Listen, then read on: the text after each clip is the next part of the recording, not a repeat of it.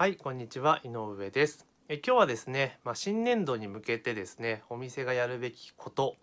え重要なポイントについてですね、ちょっとお話をさせていただきます。よろしくお願いします。その重要なことは何なのかっていうところなんですけれども、えー証券調査です。ズバリ、え証券調査を、えー実施してください。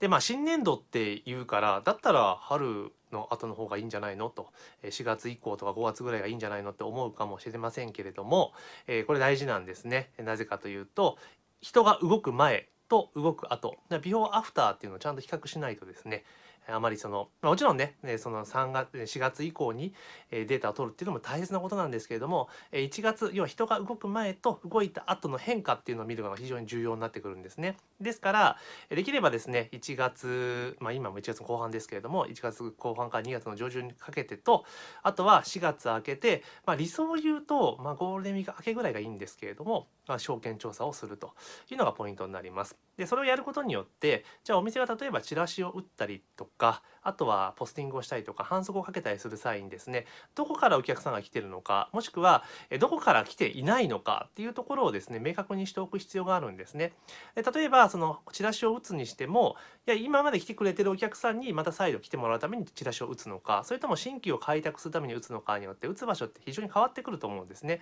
で当然チラシの内容も変わってくるわけじゃないですか。ですから今時点でお客さんがどこから来ているのかとかどこから来ていないのかというのを調べておくことが重要です。であとその例えば年度が変わった時にじゃあなんで調べるんだっていう差を調べるんだってところなんですけど結構ですね春先とかにですね例えば新しい道ができたとか駅ができたとか新しい路線がバス路線ができたとか大きな商業施設ができたっていう結構大きな環境変化ってことは結構あるじゃないですか。で学校ができたとか学校が移転したとかっていうことがあると思うので、まあ、そういったことがあるので結構そのお店の周辺の環境ってことが変わることが結構春先って多いんですよね。ですから、まあ、そういった環境にどのような影響を受けているのかっていうのもやっぱり定量的に知る必要がありますから例えば何か、ね、大きな変化があった時に今まで A っていうところからお客さんいっぱい来てたのが実はそれによって A からほとんどお客さん来なくなっちゃったよっていうのも調べておかないとわからないじゃないですか。でそもそもビフォーアフター両方調べておかないと今どこから来ている人がいなくなっちゃったのかっていうことすらわからないですよね。そうすると対策も打ちようがないので、まあ、必ずですね、このタイミング今のタイミングですね1月の下旬ぐらいから2月の上旬ぐらいにかけて、必ずまず1回目の証券調査を行う